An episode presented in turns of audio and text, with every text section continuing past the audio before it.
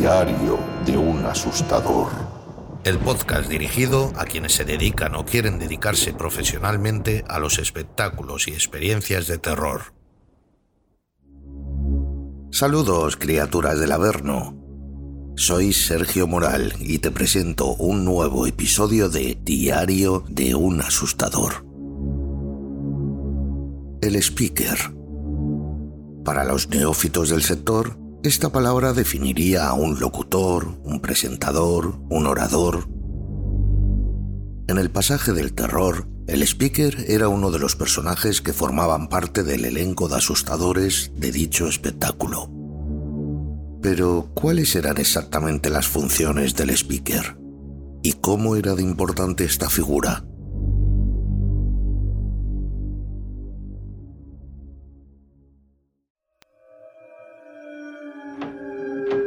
Los principios de un pasaje del terror son ya de sobra conocidos, y uno de ellos, y de los más principales, es la sugestión.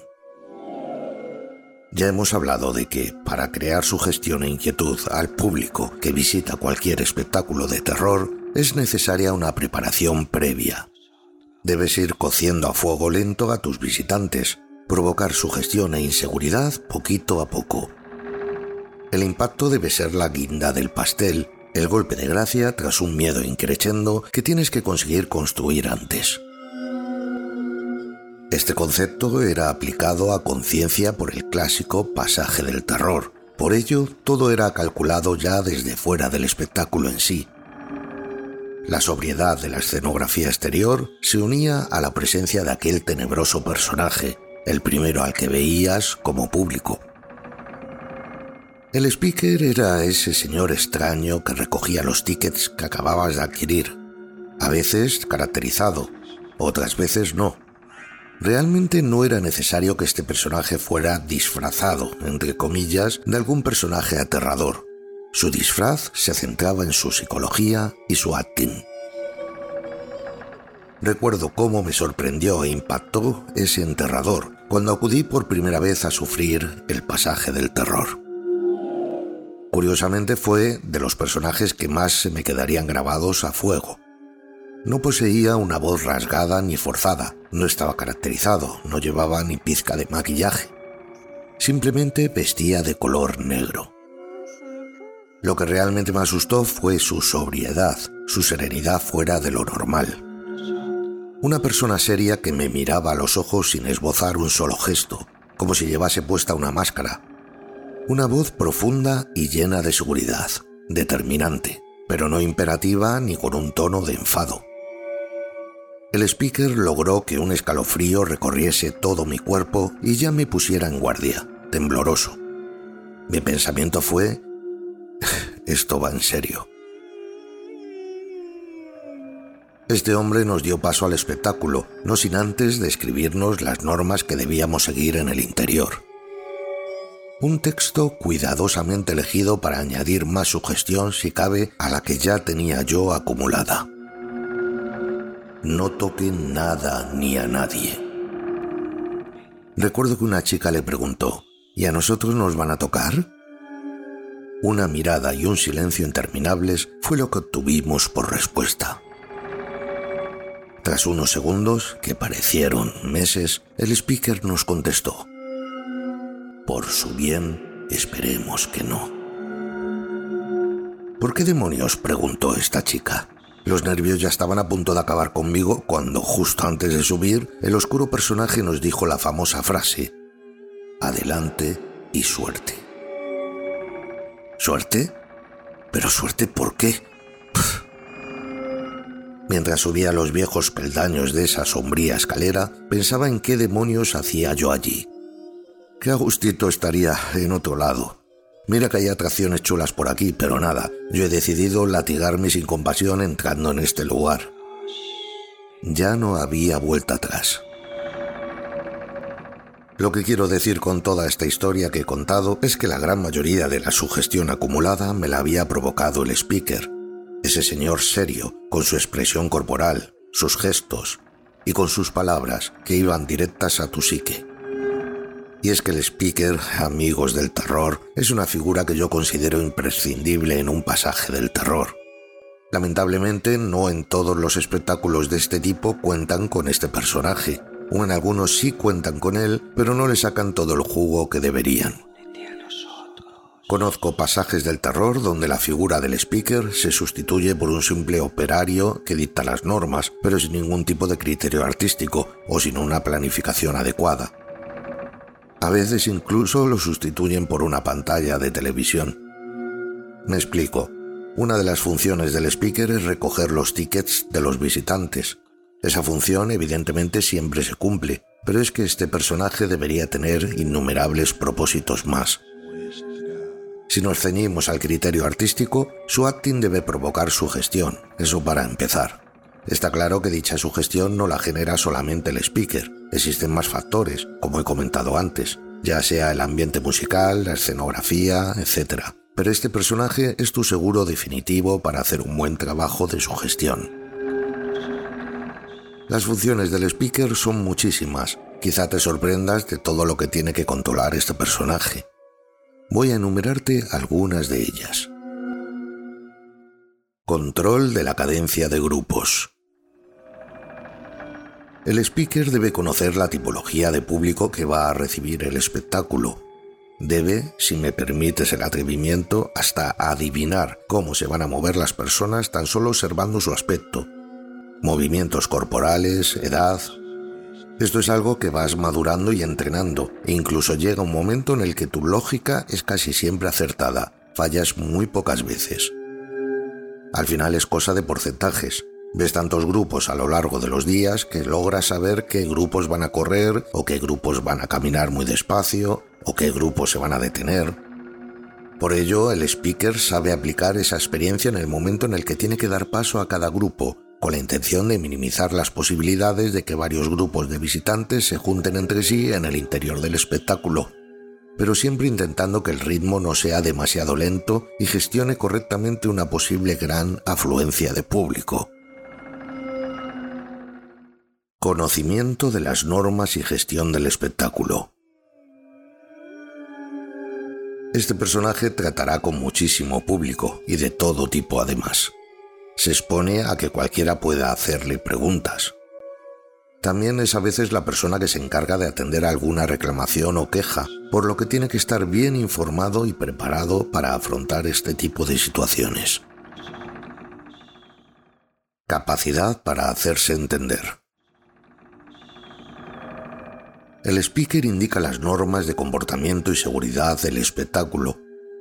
Suele ser un texto que se recita una y otra vez, con pocos cambios, a excepción de que algún visitante le pregunte algo en concreto. Pero no solo tiene que saber explicarse en su propio idioma. Dependiendo del lugar donde se encuentre el pasaje, existirá público que hablará su mismo idioma, pero también pueden existir turistas, y estos últimos también deben saber qué se puede o no se puede hacer en el interior del espectáculo. Por ello es necesario que el mínimo de normas, al menos las más básicas, sepa explicarlas en distintos idiomas, y si es posible, contar con cartelería en varios idiomas también en el lugar donde realiza su trabajo.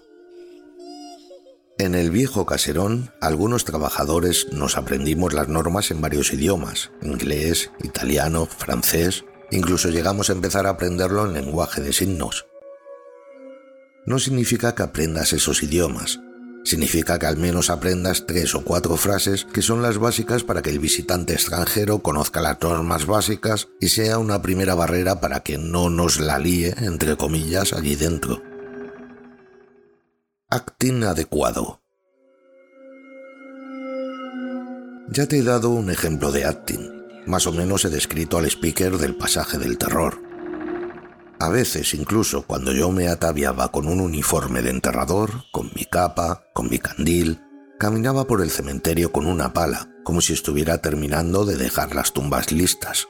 Todo esto ocurría cuando el público estaba amontonado en las colas del espectáculo, esperando su turno para entrar era un elemento más de su gestión. Pero bueno, aparte de todos estos detalles que el speaker podía realizar, lo primordial era saber actuar e informar generando miedo e inquietud. Control. Cuando digo control, no me refiero a control del público en sí, sino al control de sí mismo. Este personaje es el que más contacto tiene con el público, refiriéndome, claro está, a un espectáculo como el pasaje del terror. El speaker debe tener una mente fría, debe estar preparado para bromas, insultos incluso, para manejar situaciones de enfado, para saber cortar malas intenciones que traigan a algunas personas y esto último lo digo porque muchas veces escuchaba comentarios de que iban a pegar a alguien de dentro o iban a meterse en la cama con la poseída, que era un personaje que tristemente recibía muchas agresiones o intentos de pasarse de la raya. No alterarse enfrentándose a según qué clientes no es tarea sencilla. Y esta cualidad de no alterarse fácilmente debe estar presente en la persona que interprete este papel, En fin, estas son algunas de las materias que debía dominar el speaker. Podría hablar mucho más de este personaje, pero creo que para este programa me he extendido demasiado. No quería despedirme sin enseñarte algún ejemplo de los textos que se decían en el clásico pasaje del terror. Aquí te los dejo. Y por supuesto, jamás retrocedan. No toquen nada ni a nadie y nada les tocará. El espectáculo se desarrolla en un espacio muy poco iluminado. No encender mecheros ni cerillas. Ningún tipo de objeto luminoso. Y por supuesto, por favor, nunca fumar. Vayan siempre todos juntos, sin separarse, sin correr, sin pararse y nunca retrocedan, por favor. No toquen a nada ni a nadie y les aseguro que nadie les tocará. Detrás de la cortina hay una puerta con un picaporte. Usted será el guía.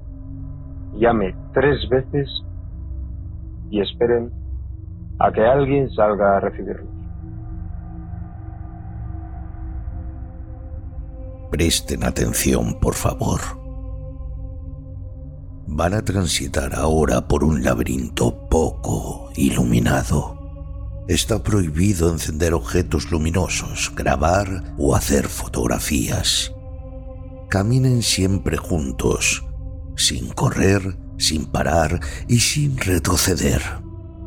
Y lo más importante, no toquen nada ni a nadie. Al final de esa escalera verán una puerta. Llamen tres veces y esperen a que alguien salga a recibirles. Adelante y suerte.